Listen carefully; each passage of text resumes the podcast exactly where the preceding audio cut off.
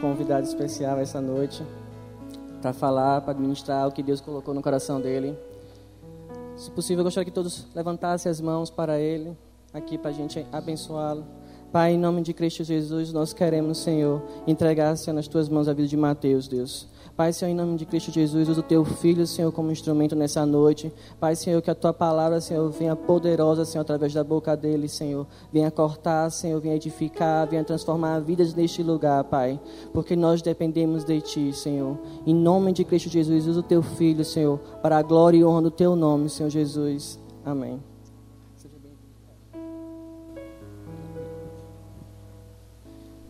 Graça e paz. Você está aqui?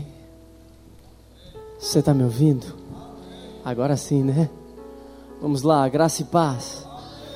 Aleluia. É uma honra estar aqui. Eu sou o Mateus, mas eu prefiro que você me chame de Mate. Eu acho Mateus meio formal demais. E o Davi pediu para avisar algo antes de qualquer coisa, que os materiais estão na loja 133, é isso? Espaço 133. Isso, tem colares, tem pulseiras. Você que gosta, vai estar no espaço 133, que se eu não me engano é para lá. É isso? É. Isso. Aleluia. Vamos lá. Eu amei o texto que o Rafa, certo? Rafa, que começou o culto aqui, ele começou lendo o texto de Marcos, falando sobre a água da purificação, que interessante que os fariseus e os, os mestres da lei, eles olhavam para Jesus, que havia um costume da época que era de se lavar com a água da purificação, a água externa, e antes de serem ofertados animais para o Senhor, e antes de se ter uma, uma refeição, as pessoas normalmente se lavavam com a água da purificação. Agora, sabe o que é incrível nisso?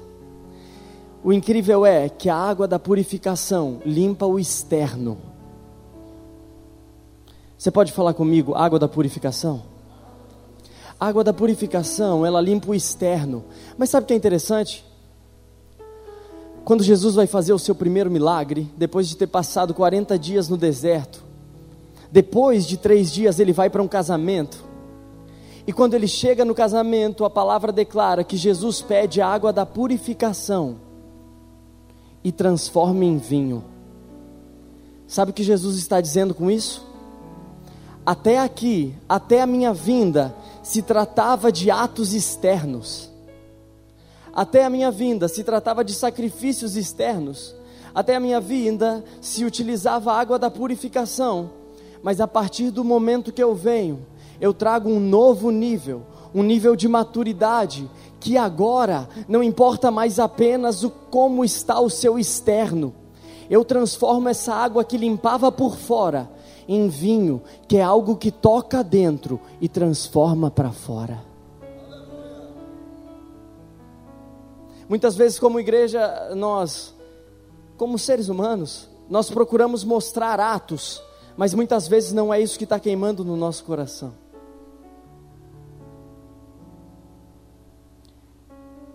É por isso que Jesus chega e diz: Ei, até a minha vinda, a água da purificação funcionava. Agora você precisa se encher do vinho novo, que é o vinho do Espírito. Isso vai te transformar de dentro para fora. Vamos lá. Você pode abrir a sua Bíblia aí no Evangelho de João, capítulo 1, versículo 35. Evangelho de João, capítulo 1, versículo 35 em diante.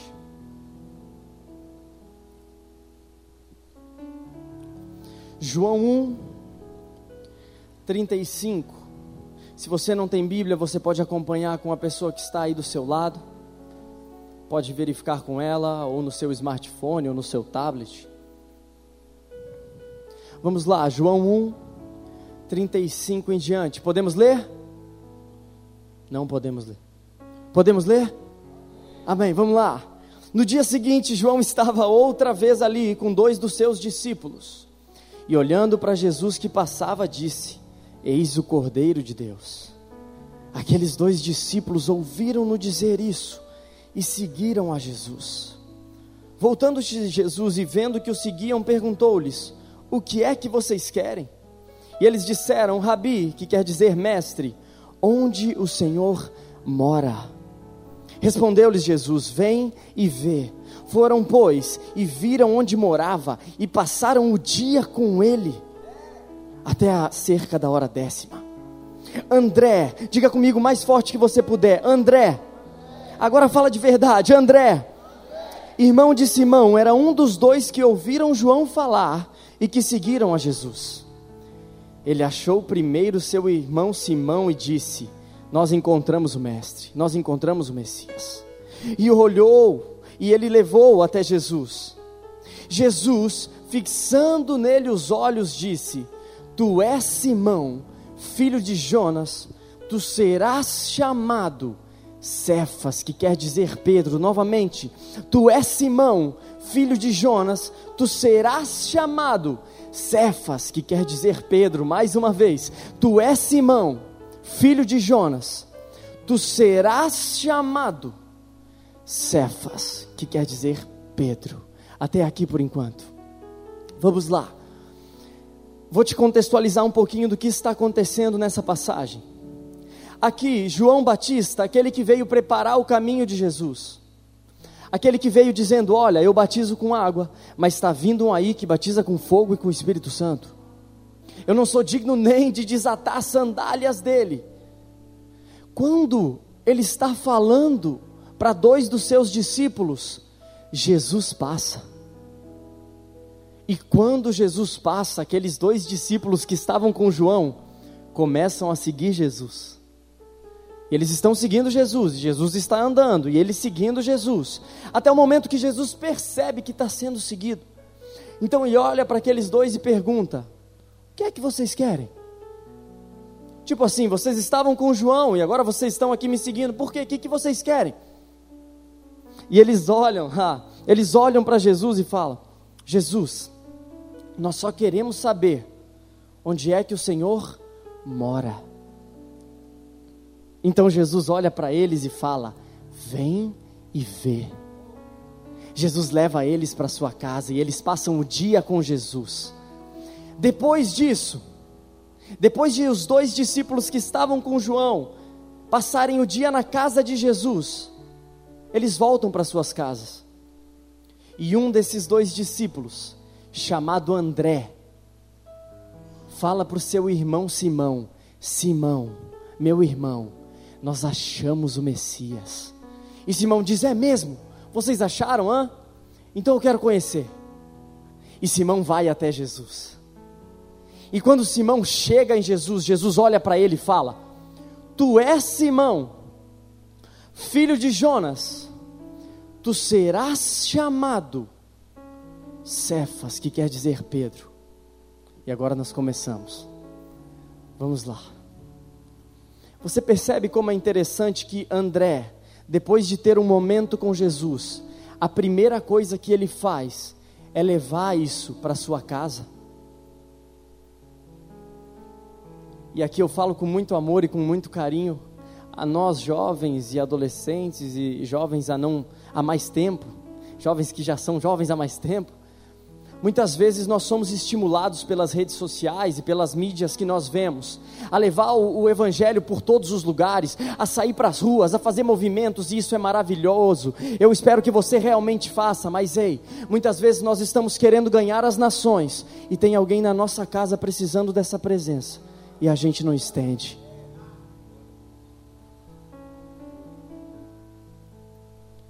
André disse: É mesmo, tu é tão maravilhoso, Jesus eu não posso, quer saber, antes de sair pelas nações pregando sobre ti, eu vou para minha casa e vou mostrar para eles que eu conheci alguém que pode transformar a vida deles assim como pode transformar a minha.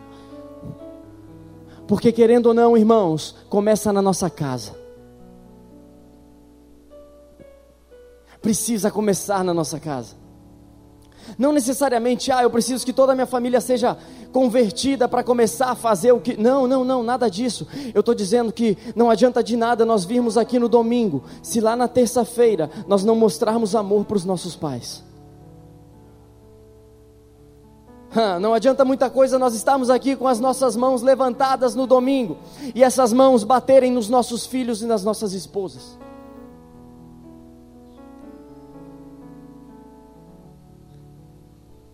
O evangelho às vezes ele é tão simples que a gente prefere fazer as coisas mais difíceis do que a simplicidade de dizer: "Mãe, eu estou aqui para secar uma louça para a senhora".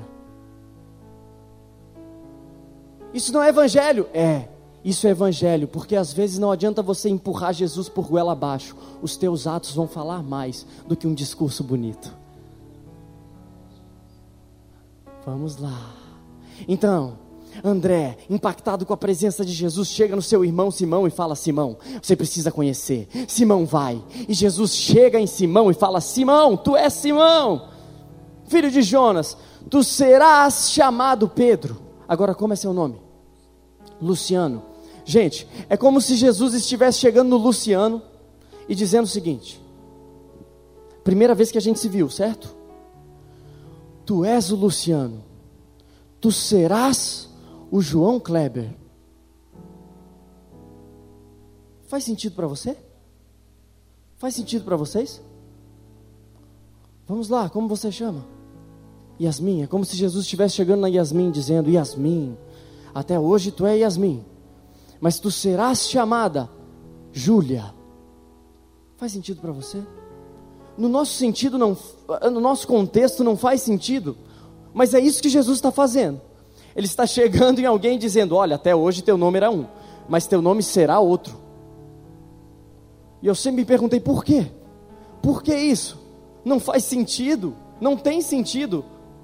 Até que eu comecei a estudar um pouquinho de hebraico. E há diversas linhas do hebraico que acreditam que há quatro princípios que podem mudar o destino de uma pessoa, e um deles é o nome. É por isso você vai ver Deus encontrando com pessoas e mudando o nome delas. É como se ele estivesse dizendo: Ei, até aqui o seu destino era um, mas a partir do momento que você se encontra e se relaciona comigo, eu mudo o teu destino. Ah, talvez o destino da sua família era depressão e morte, mas ah, a partir do momento que você se encontra comigo, eu transformo esse destino em vida e vida em abundância. Você lembra de Abraão? Deus chegou em Abraão e disse: Olha, Abraão, eu vou te tornar pai de multidões, mas vem comigo. Abraão não poderia ser pai praticamente de nenhum filho. Então ele disse: Olha, Abraão, até você se encontrar e se relacionar comigo, o seu destino era não ter descendência. Mas a partir do momento que você se encontra e se relaciona comigo, eu mudo o teu destino. Eu te chamo Abraão, pai não só de uma descendência, mas de multidões. Ah, me dá um amém aí, irmão. É isso que Jesus está tá chegando ali em Simão e fazendo, mas calma aí, calma aí, calma aí. Jesus está chegando em Simão e não está mudando o nome dele naquela hora. Ele está falando: Tu és Simão, tu serás chamado Pedro. Calma aí, Jesus não está mudando o destino dele? Jesus não mudou o nome dele naquela hora. Com Abraão, Deus mudou o nome na hora. Mas e, e, e com Simão? Ele está falando: Ó, oh, tu és Simão, tu serás lá na frente Pedro. Sabe por quê, irmãos? Sabe por quê? Eu espero que você dê um glória a Deus por isso. Sabe por quê? Porque a partir da vinda de Jesus e do Espírito Santo, não são mais só os encontros com Jesus que mudam o nosso destino, mas é um relacionamento diário com Ele. Eu sei que aqui não acontece, mas lá em Londrina tem pessoas que elas estão em todos os cultos, elas participam das conferências, elas participam das células, hein? elas participam dos congressos, elas participam, uau, elas estão participando de tudo. E aí passa um, dois, cinco, dez anos e você vai ver a vida daquela pessoa. É a mesma de dez anos atrás.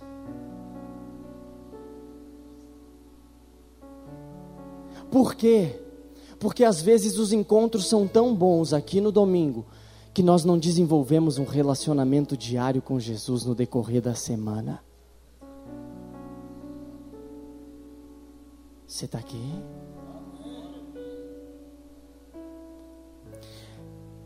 Veja bem, eu não estou falando mal dos cultos, dos encontros, dos congressos, das células, pelo contrário, nós temos vida de igreja, nós viajamos, mas nós procuramos ter comunhão com os nossos pastores, nós procuramos, quando nós estamos na cidade, participar da vida da igreja, mas sabe o que nós entendemos? De nada adianta nós participarmos de todos os cultos, do domingo, do, do contexto inteiro, se nós não desenvolvermos um relacionamento verdadeiro e diário com Jesus, quando ninguém está nos vendo.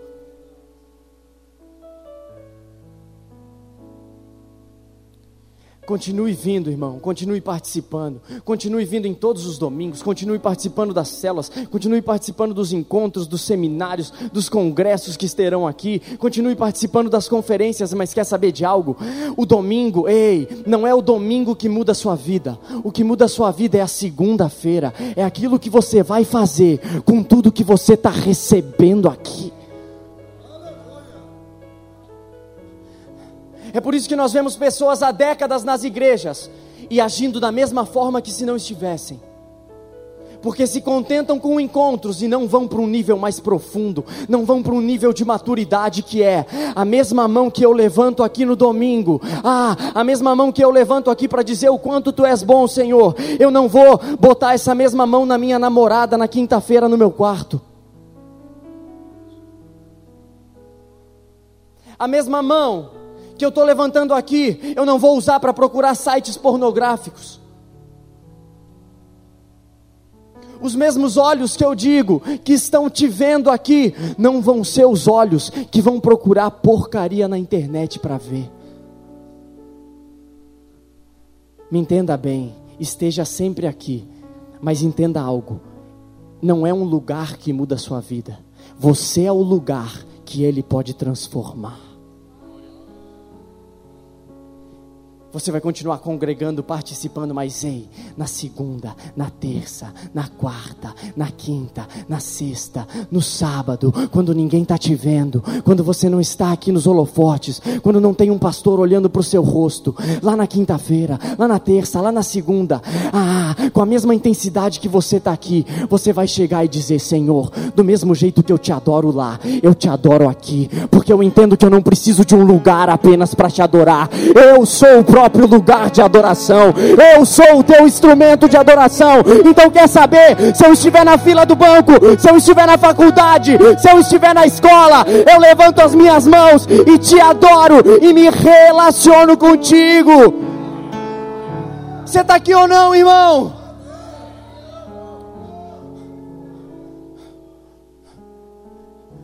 Então Simão diz: é mesmo?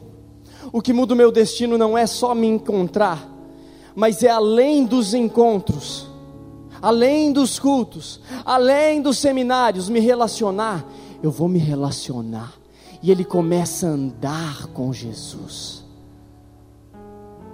Agora você sabe, você sabe qual o significado da palavra Simão na raiz do hebraico? No hebraico, a palavra Simão vem da raiz Shema, que significa aquele que ouve. Você pode falar comigo, aquele que ouve? Ah, fala comigo, aquele que ouve. Isso, Simão significa aquele que ouve, e Pedro significa rocha, pedra, constância, firmeza. Então é como se Jesus estivesse chegando, ei, tu és aquele que ouve, uhum, mas tu serás uma rocha constante, firme, inabalável. Agora vem comigo, vem comigo. De todos os tempos, você sabe qual é a geração que mais ouve? Alguém? De todos os tempos que viveram na terra, você sabe qual que é a geração que mais ouve? A nossa.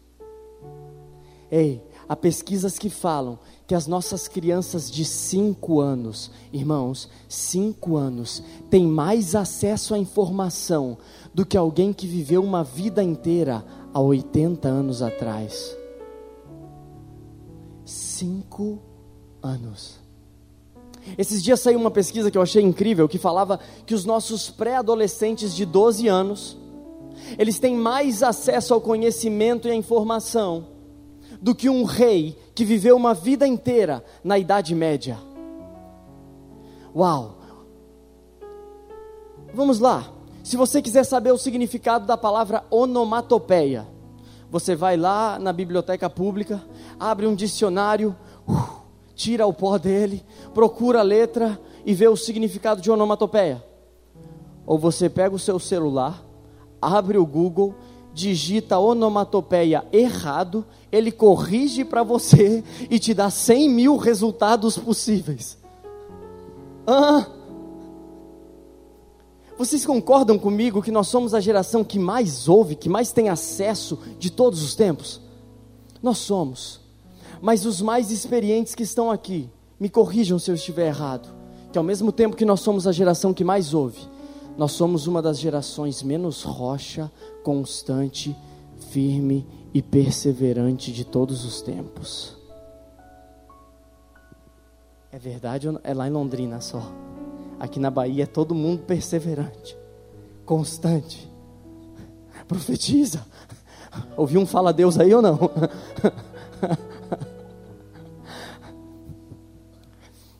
Nós somos a geração que mais ouve, nós somos.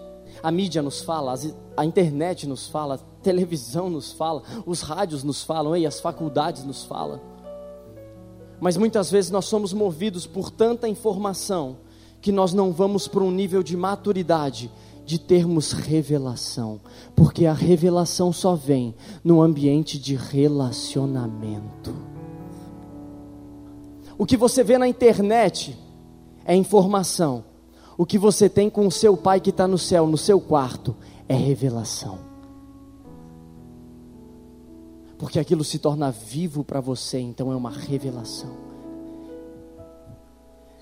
Esses tempos eu estava pregando essa palavra em Minas, e uma senhora veio falar comigo no final. Ela disse: Olha, Matt, eu preciso te falar algo. Essa palavra é muito pontual, sabe por quê? Porque eu passei nove anos e meio orando pela conversão do meu marido. Nove anos e meio. E eu por dentro pensando, uau, às vezes eu oro duas semanas para algo e se não acontece. Eu por dentro pensando, uau, nove anos e meio, é, é, é, é nove anos e meio. Não passa rápido não. E sabe o que ela me disse às vezes, Matt? Ele era alcoólatra e às vezes eu ia para a igreja com a minha netinha e quando nós voltávamos para casa, às vezes ele permitia que só ela entrasse para dentro de casa, e eu tinha que ficar dormindo no chão, do lado de fora da minha casa. E me escute com maturidade, eu não estou dizendo que se seu marido ou sua esposa te espancam, você deve continuar. Não, não, não, não. O que eu estou dizendo é: se você tem uma palavra de Deus, nem que leve nove anos e meio, se você continuar firme, perseverante e constante, tudo aquilo que Ele prometeu, Ele vai cumprir. Por quê? Porque ela tinha uma palavra. Ela tinha uma palavra, não. O meu marido vai se converter Deus usou a boca de outras pessoas, Deus falou ao meu coração que ele vai se converter. Então, quer saber? Nem que eu tenha que dormir aqui. Os pastores dela dizendo: Não, ainda não desiste, ainda não desiste. A gente está vendo o que está acontecendo, mas continua crendo, porque você tem uma palavra, e se ele te prometeu, ele vai cumprir. E no meio daquela conversa, uau, no meio daquela conversa eu começo a ouvir uma buzina insistente uma buzina que fica ali, pé, pé, pé, e ela me corta e diz: Mete, agora eu preciso ir. Eu preciso ir porque essa buzina aí é para mim, é o meu marido. Você não sabe. Eu não consegui terminar de te contar, mas depois de nove anos e meio, ele se converteu e hoje ele é presbítero e ele precisa fechar as contas da igreja. Então ele veio me pegar aqui para eu não voltar para casa sozinha e poder ficar juntamente com ele. Ah, meu irmão, se fosse você, você estava pulando aqui, hã? Nove anos e meio.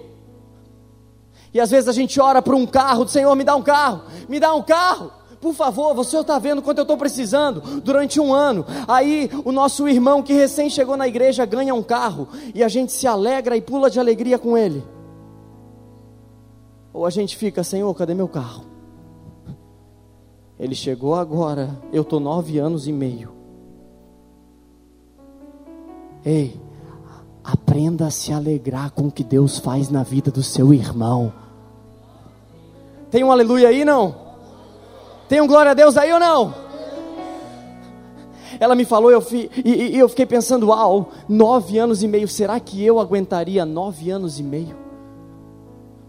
E o Senhor me disse, ei, sabe de algo? Assim, ah, Assim como eu fui transformando o destino de Simão, que aos poucos, através do relacionamento, foi se tornando uma rocha, a sua geração não vai ser conhecida somente como aquela que mais ouve de todos os tempos, mas vai ser conhecida como uma geração que ouve sim, porque Atos vai falar: Simão, aquele que ouve, de sobrenome Pedro, ou seja, ele não deixou de ser aquele que ouve, mas ele foi se tornando uma rocha. E o Senhor me disse: Quer saber? Saber, eu vou transformar a geração de vocês, porque vocês não serão apenas aqueles que ouvem, vocês vão ouvir tudo que estão falando sim, mas ei, vocês vão aos poucos e através do relacionamento se tornarem rochas firmes, inabaláveis. Então, se a mídia disser algo, você está firme em mim. se a televisão disser algo, você está firme, inabalável na minha palavra. Se os outros disserem algo que vai contra as minhas promessas, você vai dizer: quer saber? Talvez leve nove anos e meio, mas aquilo que ele me prometeu, a constância e firmeza que ele me disse, ele vai cumprir. Nove anos e meio. E eu, uau, uau. Então Simão entendeu, é mesmo?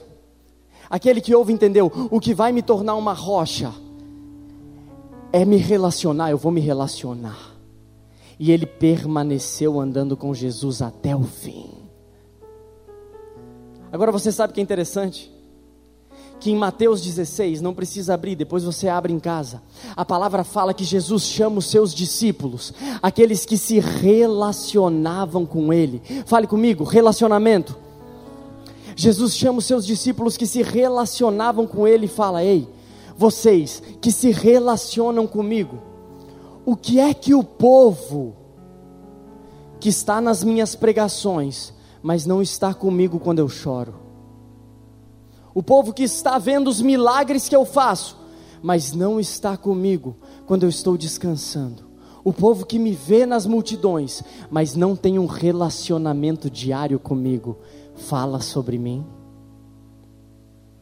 Então a palavra fala que os discípulos disseram: Olha, Jesus, uns dizem que tu és Elias, outros dizem que tu és Jeremias, outros ainda dizem que tu és João Batista ou algum dos profetas. Mas Jesus, não satisfeito com aquilo, disse: E vocês que se relacionam comigo? Hã? A palavra fala que Jesus olha para os seus discípulos e fala: E vocês? O que é que vocês dizem sobre mim? Traduzindo, vocês que estão nos cultos que eu faço um milagre acontecer, mas estão comigo no secreto quando ninguém vê. O que é que vocês falam sobre mim? Ah, então a palavra fala que Simão, hã?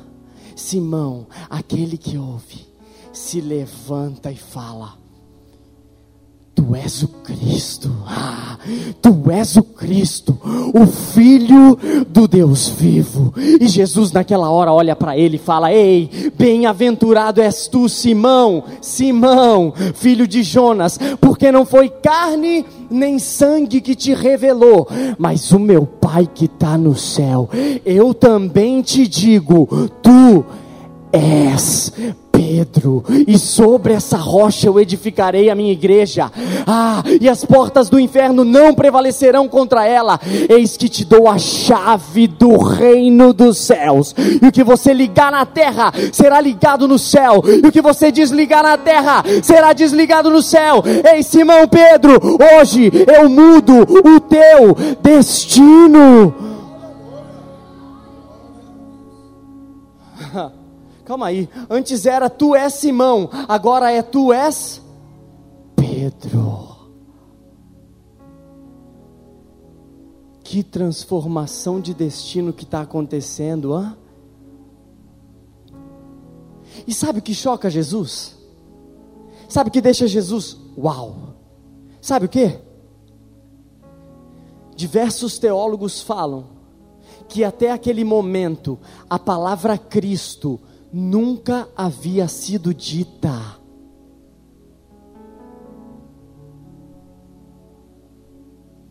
Calma aí. Qual que é o significado de Simão? Mas como ele disse algo se ninguém na terra ainda havia dito?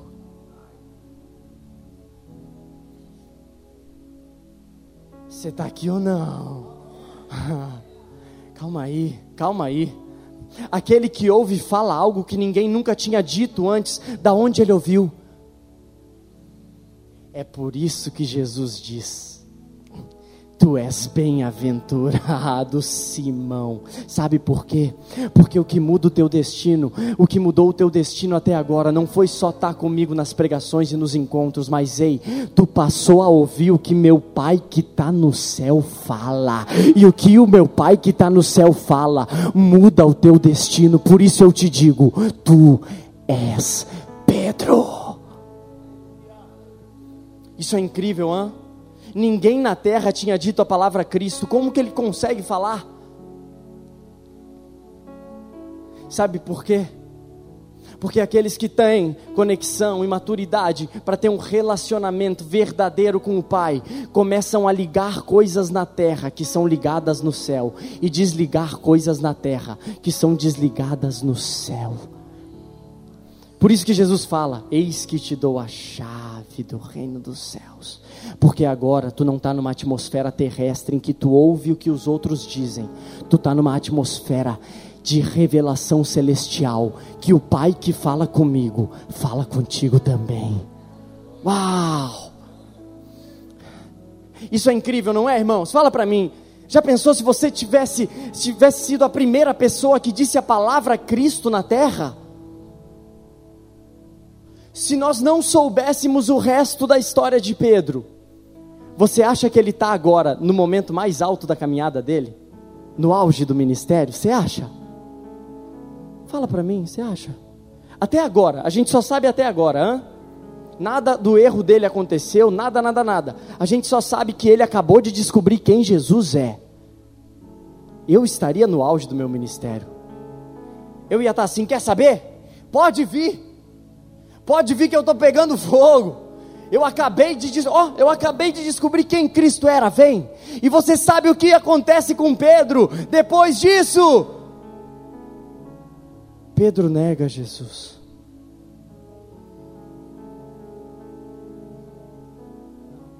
Não, Matt. Então sua pregação não faz sentido, porque você está falando que eu vou me encontrar com Jesus, eu vou. Então eu vou me relacionar com Jesus, eu vou. Então ele vai mudar o meu destino, ele vai. E por que ele não mudou o destino de Pedro?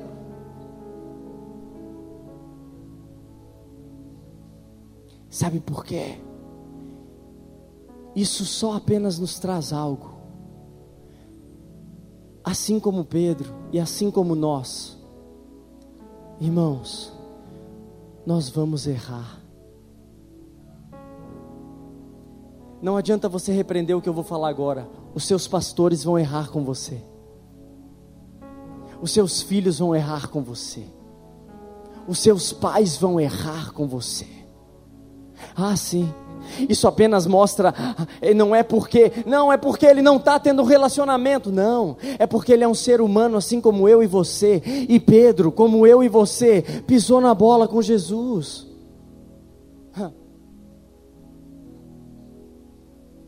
Ei, Pedro chega num nível emocional tão para baixo que o próximo texto que vai falar sobre ele é quando ele havia tirado a sua túnica e havia voltado a ser pescador. E quando a palavra fala de túnica, quando a palavra fala de, de túnica, ela fala de chamado, de ministério de capa, de túnica, diz respeito a chamado e ministério. Então talvez Pedro tenha chegado num nível tão para baixo emocional que ele já estava até mesmo desistindo de ser discípulo de Jesus. Mas a palavra fala que quando Pedro passa a noite inteira sem pegar nada, logo pela manhã, Jesus aparece na praia. E eu espero que você dê um glória a Deus por isso. Sabe por quê?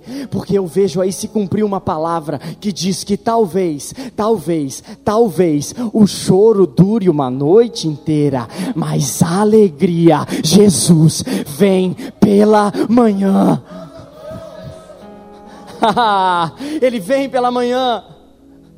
Ele vem atrás daquele que o negou ele vem atrás daquele que errou com ele.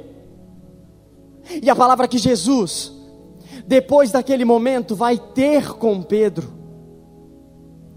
vai, vai se relacionar com Pedro novamente, depois de Pedro ter negado.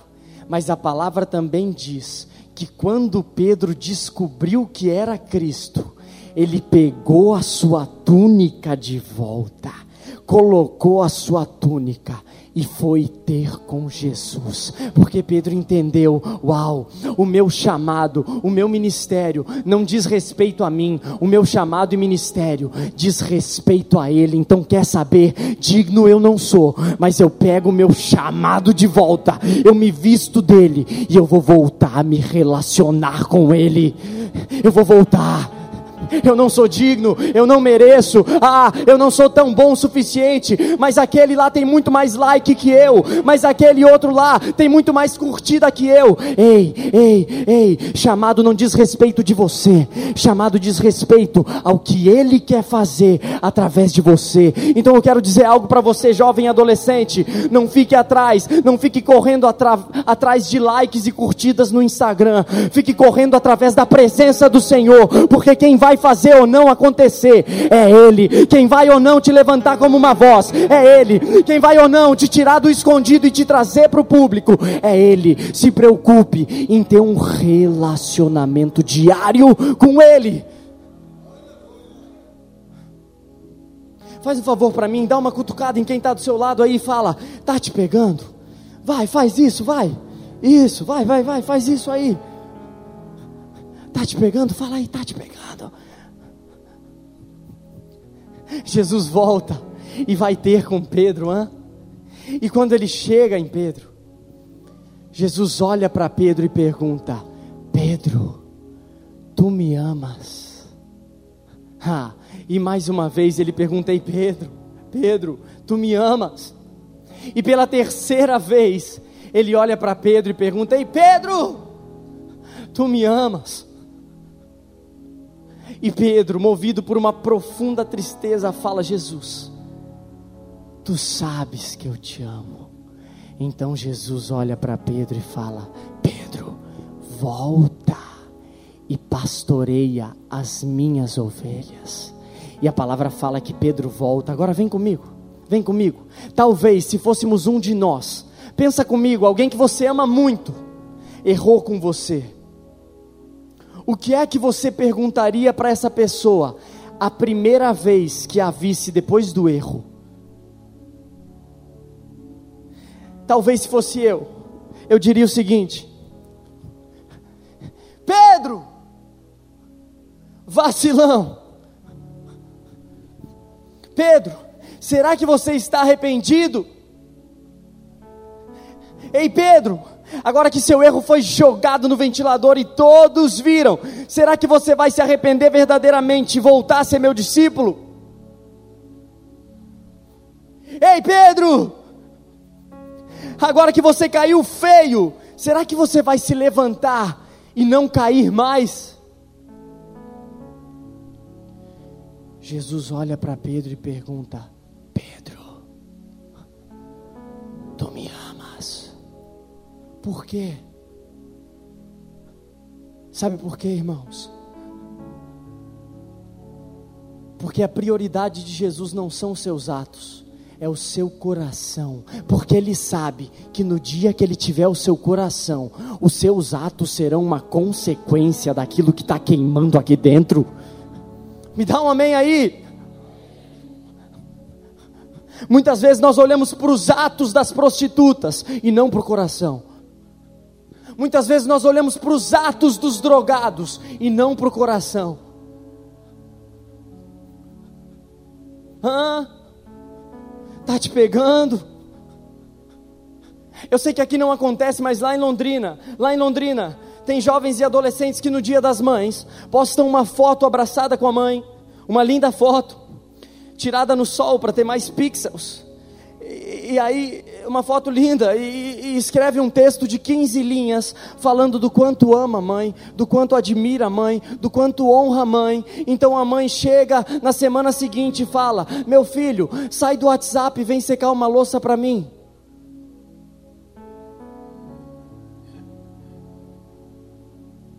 Ah, irmão. Fala Deus ou não fala Deus?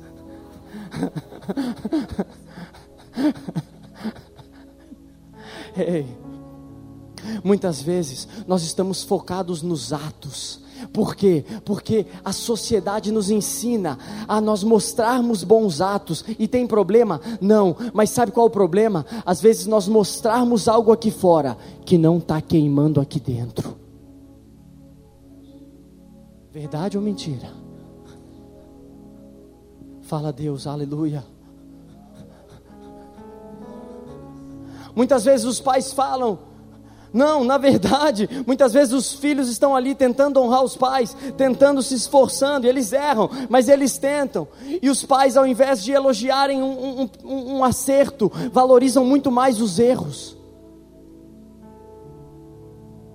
Porque a sociedade nos ensina, o que importa é os atos, mas Jesus nos ensina, ei, queime o seu coração por mim, que os seus atos vão queimar por mim também. Tenha tempo do relacionamento comigo, que o que está lá fora vai ser o que está aqui dentro.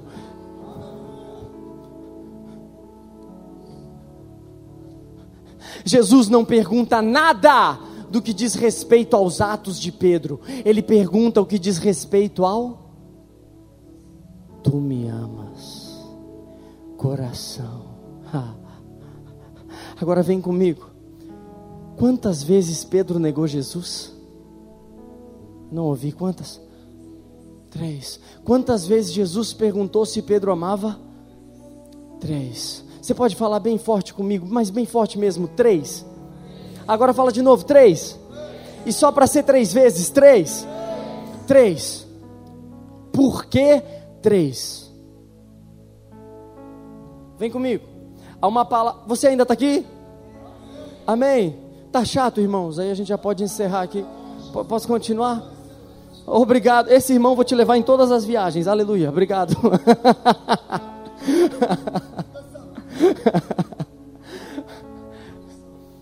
Irmãos, talvez vocês estão pensando assim, puxa, mas por que, que ele fica se mexendo e, e parece uma vara verde assim? Sabe o que, que eu acho?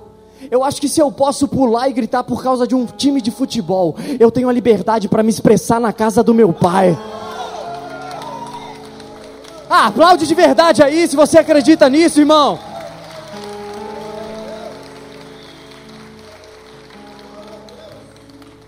Quando o Baea faz um gol, quando o Vitória faz um gol, nós pulamos e saltitamos. E quando é para adorar, quando é para ouvir, quando é para glorificar a respeito de algo que tocou o nosso coração, nós ficamos assim. Aleluia. Aleluia. Irmão, quer saber de algo? Quer saber de algo? Se aquilo está queimando no seu coração, eu quero te estimular. Eu não estou dizendo que é bom ou que é ruim, não. Eu quero te estimular. Se, se chegou algo que queimou no seu coração, dá um glória a Deus, dá um aleluia, se manifesta, fa, fala algo aí. Não estou dizendo que é só assim que é bom, não. Mas eu estou dizendo que você está concordando, ei. Isso vai ser verdade para mim. Você está ligando na terra o que está ligado no céu. Tem um amém aí ou não? Então vamos lá. Quantas vezes mesmo que Jesus perguntou para Pedro se ele o amava? Por que três? Porque negou três vezes? Alguém mais? Pai, Filho, Espírito Santo, alguém mais? Por que três? Vamos lá. Tem uma palavra que fala onde abundou o pecado. Mas espera aí. Pedro negou três. Jesus perguntou três. Então não superabundou. Teria superabundado se Jesus perguntasse quatro. Vocês concordam? Não? Vocês não concordam? Porque quatro é uma mais que três, então agora superabundou. Superabundou significa ser a mais, sobrejar. Por que três? Jesus poderia ter perguntado quatro? Por que é que ele pergunta três vezes? Você quer saber? Não. Você quer saber? Tá, eu falo na próxima vinda. Deus abençoe. Por que três? Eu sempre me perguntava, por que três? Três? Ah, no original da palavra, eu vou falar. Vocês querem que eu fale mesmo? Então, esse irmão é demais. oh, meu Deus. Por que três? E eu vou finalizar com isso. Ah, eu esperava um ah. Não, calma aí, calma aí, vamos lá. E eu vou finalizar com isso. Oh, gente, vocês vocês são tão espontâneos. Por que três? Hã? Vem comigo. No texto original do grego, no grego, há alguns tipos de amor. É como se Jesus estivesse trabalhando os tipos de amor. Hum? E eu acho isso muito legal. E tudo que vocês falaram aqui eu acho muito legal e concordo. Mas tem algo um pouquinho mais profundo que tocou o meu coração e eu espero que isso queime o seu coração. Eu comecei a estudar todas as vezes que o número 3 aparece na Bíblia. Todas e se não todas, praticamente todas as vezes que o número 3 aparece, ele está falando sobre duas coisas: eternidade e continuidade. Fala comigo, eternidade, continuidade. Se não todas, quase todas as vezes ele fala sobre eternidade e continuidade. Vamos lá, vamos em Gênesis. Quando a terra estava totalmente devastada em Noé, você sabe quantos filhos homens de Noé edificaram a terra, dizendo que a terra não ia parar ali, mas iria continuar? Três. Ei, quando Jonas estava querendo desistir do seu ministério, quantos dias e quantas noites ele ficou dentro do grande peixe? 3. Eu não sei se você sabia, mas Jó, quando havia perdido sua casa, quando havia perdido sua família, quando havia perdido todos os seus bens e todos, todos mesmo, a única coisa que Jó tinha era o seu corpo, e o seu corpo estava coberto de feridas, ele estava coçando com cacos de telha. Você sabe quantos amigos foram consolar Jó, dizendo que a vida não acabava ali, mas continuava? Três. Ah, agora eu quero que você me responda. Eu quero que você me responda. Quantos anos durou o ministério de Jesus? Que não acabou lá, mas continua vivo em nós até hoje? Ah, me responde, pelo amor de Deus. Três. Ei, quando todos pensaram que a morte de Jesus na cruz estava pronta, ah, os pregos e os cravos estavam segurando ele naquela cruz. Em qual dia Jesus ressuscitou, dizendo que nem cravo, nem Satanás, nem as potestades, nada poderia o parar, porque ele iria continuar a obra dele através do Espírito Santo em nós. Em qual dia ele perguntou. Ah! Então, então, quando Jesus está falando com Pedro e pergunta três vezes, ele está dizendo: Ei Pedro, quer saber de algo? Ei Pedro, quer saber de algo? Pedro, hoje eu não te pergunto sete, que é o número da perfeição. Talvez se fosse um ser humano ia te perguntar sete. Será que você está perfeito agora? Não. Eu não te pergunto sete, que é o número da perfeição, porque perfeito tu só vai ser no céu. Pedro, Pedro, hoje eu não te pergunto dez, que é o número da completude, de uma obra completa, porque realmente completo, Pedro, tu só vai ser no céu.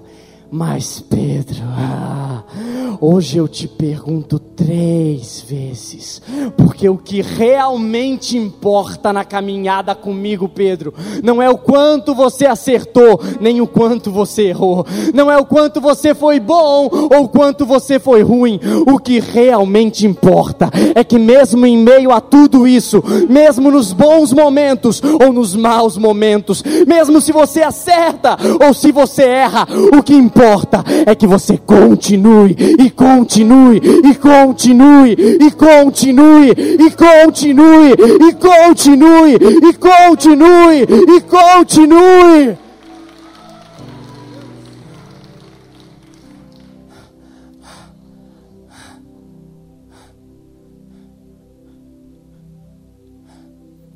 Você vai errar na caminhada com Jesus. Mas aqueles que são maduros entendem, não são os erros que me afastam dele.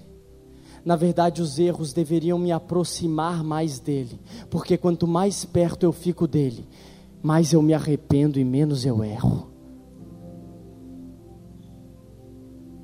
O que realmente importa não é se você tem seu carro novo ou não, não é se você tem sua casa nova ou não. O que realmente importa é que, mesmo com carro ou sem carro, você continue atrás da presença dEle você continue andando e se relacionando com Ele.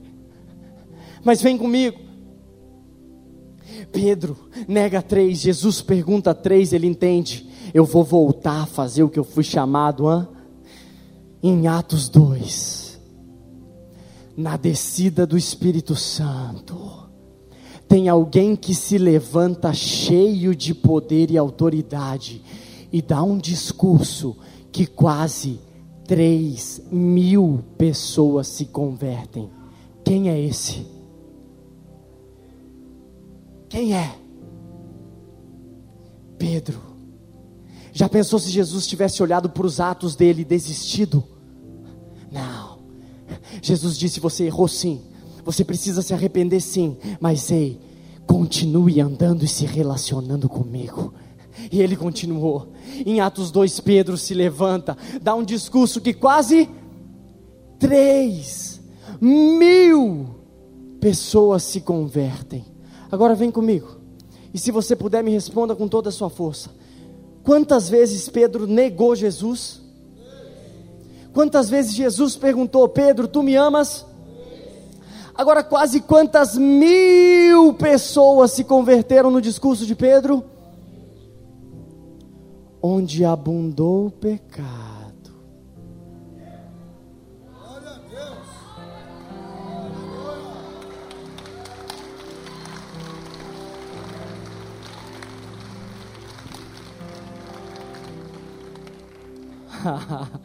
poderia ter sido quase 3 mil, poderia, e foram. Mas poderia ter sido 4, 3, 4, 4 mil, poderia. Poderia ter sido quase 5 mil, poderia. Porque depois ele dá outro discurso e mais. 5 mil se convertem, mas por que no primeiro discurso dele, cerca de 3 mil se convertem? Para testificar, Pedro, o que importa na caminhada comigo, o que vai te trazer amadurecimento, é que você continue. Mesmo com doenças incuráveis, a gente continua. Mesmo sem, talvez, a casa que nós gostaríamos, a gente continua. Não para ganhar uma casa, não, porque a gente sabe que muito melhor que a casa é a presença dEle. Nessa noite eu tive uma impressão muito forte de trazer aqui uma mensagem de ânimo para vocês que vocês sejam conhecidos como aqueles que vão errar e que vão acertar, mas que nos erros e nos acertos não pararam, vocês continuaram. Me diz uma coisa: se você é uma pessoa com equilíbrio, qual que é a única maneira de você cair de uma bicicleta? Quando você para de pedalar.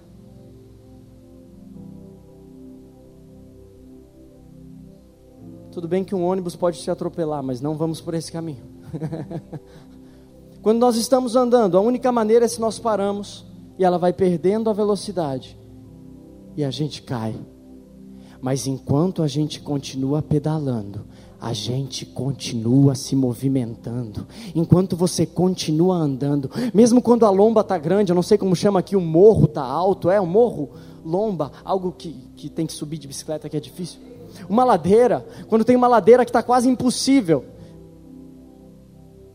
você bota na marcha leve e continua. Não parem, não parem.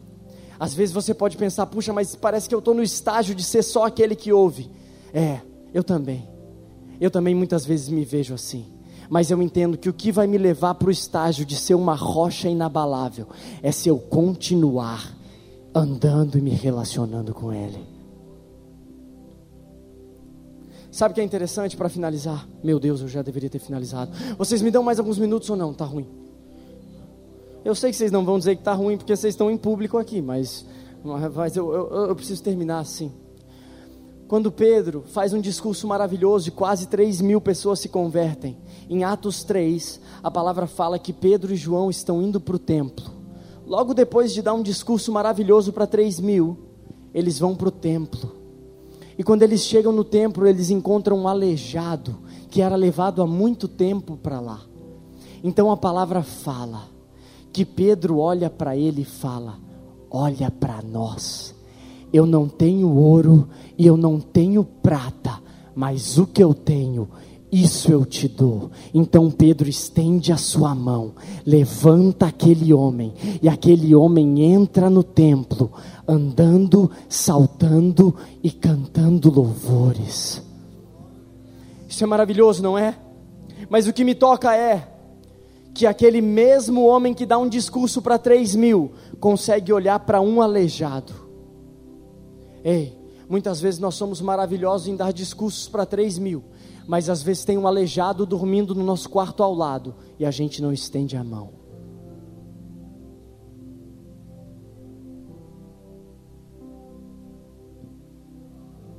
Tá te pegando. Às vezes o aleijado é algum familiar seu que está aleijado espiritualmente.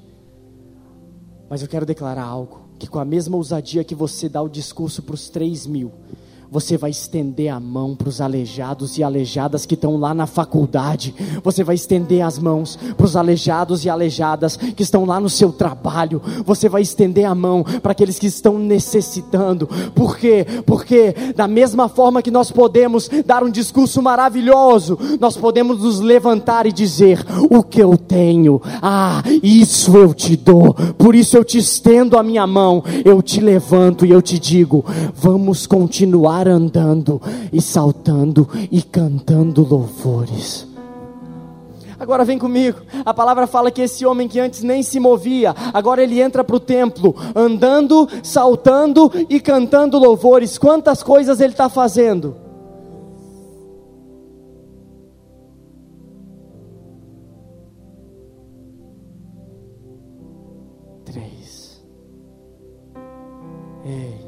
Se você errou, se você acertou. Se você era um aleijado ou se você ainda se sente um aleijado. Continue se relacionando com Ele. A mudança vem de dentro para fora. Vem através de um relacionamento que muda o que está fora. Será que você pode se levantar aí?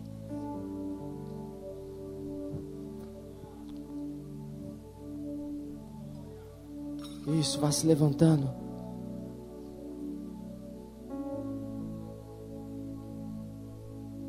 Você sabe de algo? Quando eu casei, eu pensei que eu estava no momento mais alto da minha jornada. Quando eu casei, estava tudo dando certo para mim. Eu pensei, uau, eu estou bem na minha vida ministerial, eu estou bem com a minha família, eu estou bem em casa, eu tô, estou tô ótimo, eu estou bem e com dois meses de casado, a minha esposa descobriu que possivelmente teria um câncer. Foram feitos exames, e foi constatado que ela tinha dois tumores, um tinha mais de 5 centímetros e o outro tinha mais de 7. E do momento mais alto da minha jornada, eu fui para o momento mais baixo. Eu estava muito feliz, irmãos, mas eu parece que despenquei. Assim como Pedro, hein, do momento mais alto que descobriu quem era Cristo, despencou para o momento mais baixo em que negou Cristo. Eu me senti assim, despencando e foram feitos exames, e o pessoal lá eh, eh, da família todo envolvido, e a gente com receio, e a gente muitas vezes chorou na presença do Senhor, até que saiu o resultado do exame, e foi constatado que ela precisaria tirar esses tumores. Então ela fez uma cirurgia e retirou esses dois mega tumores. E quando foi levado para fazer o exame para descobrir se era maligno ou benigno, nós estávamos naquela expectativa e desejando, Senhor, por favor, que a tua vontade seja feita, mas se o Senhor puder, traz essa cura. E quando saiu o resultado do exame, veio que era benigno, que ela não precisaria passar por nenhum tratamento, que ela só precisaria retirar aqueles tumores, e nós voltamos a nos alegrar no Senhor, e o Senhor disse: Ei, assim como vocês continuaram andando e se relacionando comigo quando estava tudo certo, eu quero que vocês também continuem andando e se relacionando comigo quando está dando tudo errado porque o que vai trazer uma mudança de destino são aqueles que continuam. O que vai trazer maturidade são pessoas que continuam. Você pode fechar seus olhos aí. E você que talvez estava se sentindo cansado ou desanimado nessa noite, eu quero te convidar a botar a mão no seu coração. Você que pensou, olha, Senhor, eu estou indo lá, mas o Senhor sabe que eu estou cansado, que eu estou desanimado, que eu estou frustrado. Assim como Pedro, que eu errei, que eu pequei, que eu caí.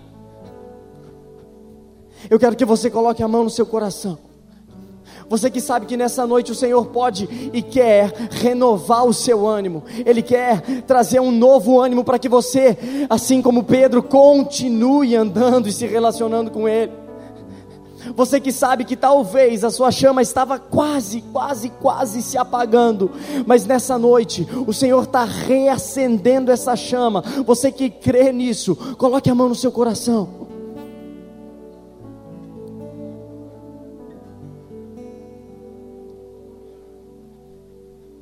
E você que colocou a mão no seu coração, se você vê que alguém está do seu lado também com a mão no coração, coloque a mão no ombro dessa pessoa aí. Porque, como nós já passamos um pouquinho do horário, você vai ser um instrumento. Você vai ser um instrumento. Deixa a sua mão no ombro dessa pessoa aí. Você vai ser um instrumento para levantar sua voz e começar a orar por essa pessoa, para que o Senhor reacenda a chama, para que o Senhor reacenda o fogo, para que o Senhor renove o ânimo, para que o Senhor traga alegria novamente, para que o Senhor traga a vontade de estar na casa dele novamente, para que o Senhor restaure os ânimos. Será que você pode aí começar a levantar a sua voz e começar a orar pela pessoa que está do seu lado? Isso. Isso. Vocês que estão aqui na frente, se vocês puderem irem passando e colocando as mãos nas pessoas, pastores, líderes, se vocês puderem, indo e, e, e, mas gaste tempo, não só coloque a mão, ore por ela, libere uma palavra de ânimo, de renovar de forças, de reacender da chama do Espírito, isso, isso, vá levantando a sua voz. Vá levantando a sua voz. Isso. Cheira manaê,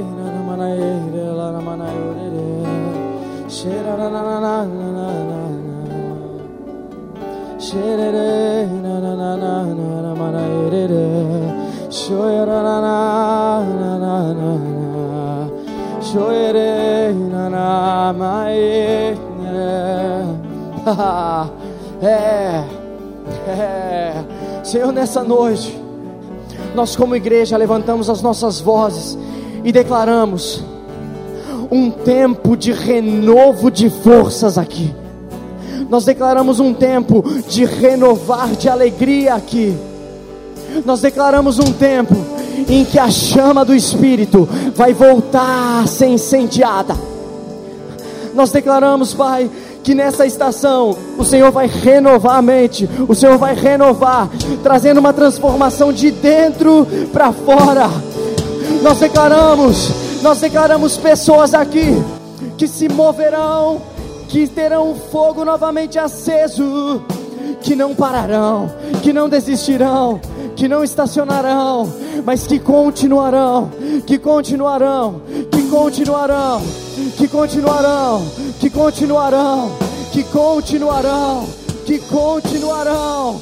Quando tudo estiver bem, nós continuaremos, mas quando tudo estiver mal, nós continuaremos. Nós seremos aqueles imparáveis. Eu declaro, Deus, aqui uma geração de imparáveis, de jovens e adolescentes, jovens e adolescentes que não se movem pelas circunstâncias, mas se movem pelo relacionamento contigo, que mergulham profundo em águas profundas, águas profundas, águas profundas. Teu fogo, teu fogo, teu fogo, teu fogo, teu fogo, teu fogo, teu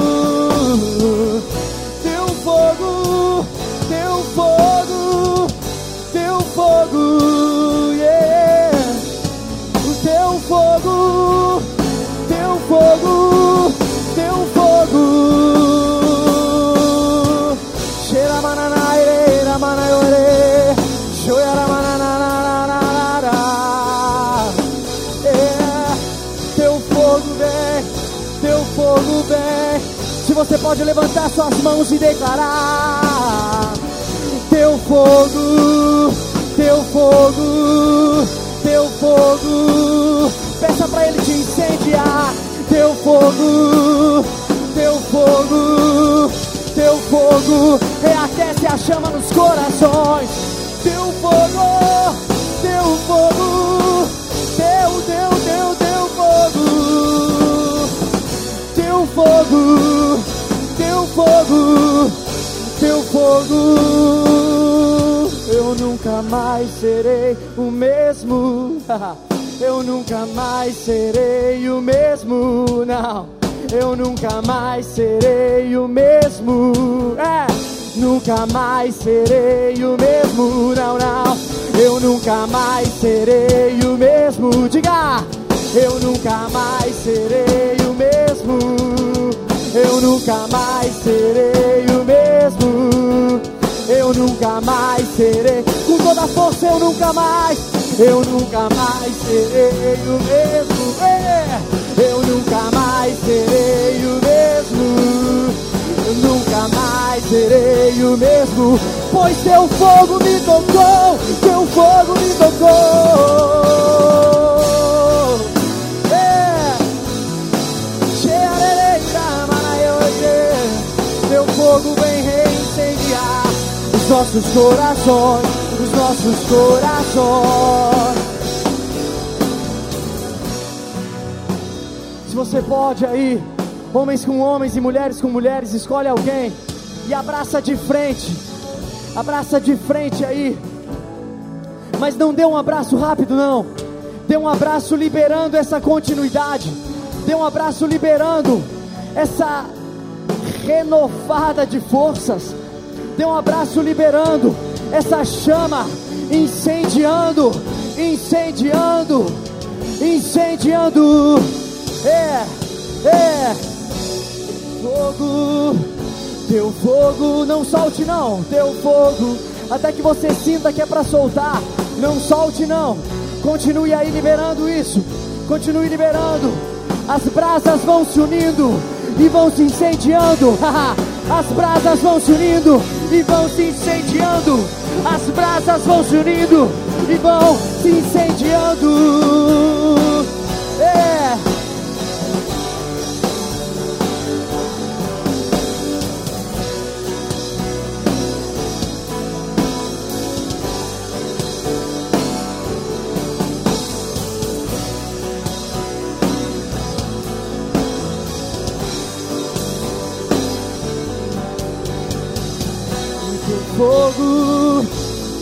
Fogo, teu fogo,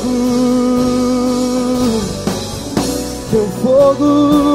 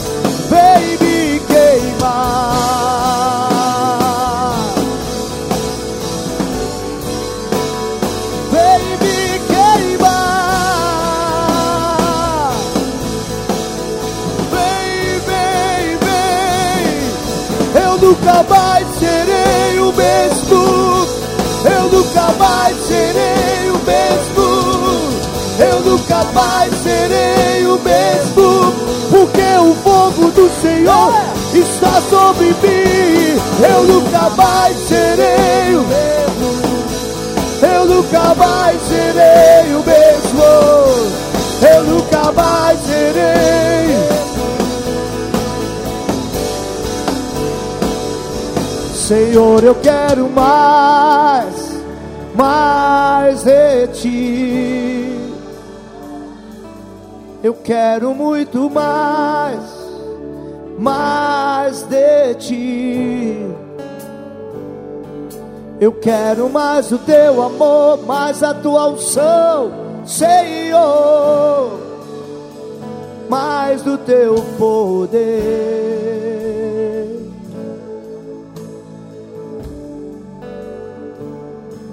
Senhor, eu quero mais mais de ti. É, é. Eu quero muito mais, mais de ti. Eu quero mais o teu amor, mais a tua unção, Senhor, mais do teu poder. Você que pode levantar as duas mãos, o mais alto diga: Senhor, Senhor, eu quero mais, mais de ti. Eu quero muito mais, mais de ti. Eu quero mais o teu amor, mais a tua unção, Senhor,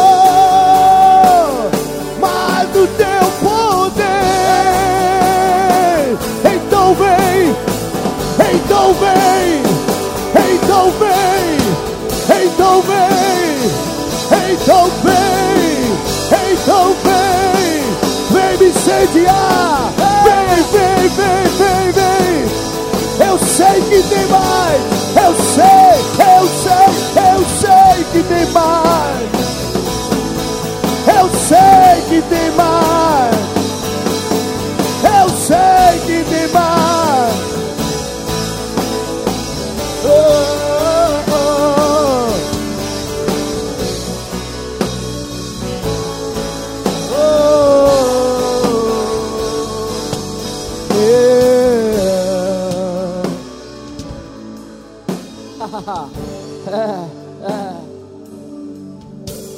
Nós te agradecemos, porque sabemos, Pai, que nessa noite o Senhor nos trouxe um fogo e uma chama novamente acesas nos nossos corações. Porque nessa noite o Senhor nos disse: Ei, quer saber? Continuem se relacionando e andando comigo porque eu vou levar vocês aos lugares de maturidade. Eu vou levar vocês aos lugares que o coração de vocês vai estar tão incendiado que os atos de vocês serão uma consequência do coração incendiado. Nós te agradecemos, Pai. E nós te pedimos que nós não queremos viver de um fogo de um culto. Nós não queremos viver de um fogo de uma conferência, mas nós queremos viver de um fogo diário contigo. De um fogo diário contigo de um fogo de todo dia termos esse fogo. Eu peço, Pai, que o Senhor os leve como igreja a continuarem mantendo essa chama acesa. Que o Senhor os leve a continuarem andando e se relacionando contigo em todos os momentos. Quando a notícia é de vida, mas também quando a notícia é de morte. Quando a notícia é de bênção ou quando a notícia é de perda. Que em qualquer momento nós saibamos que em Ti nós somos mais que vencedores. Que o Senhor continue conduzindo eles nesse ânimo, nessa força, e que eles continuem andando a lugares mais profundos e de maturidade em Ti. É no nome de Jesus que nós oramos e te agradecemos, que nós levantamos as nossas mãos a Ti. Ah, que nós levantamos as nossas mãos a Ti e aplaudimos o único que é digno de toda honra e toda glória, porque dele, por Ele e para Ele são todas as coisas. Glória, pois, a Ele eternamente. Aleluia. Aleluia, glória a Deus.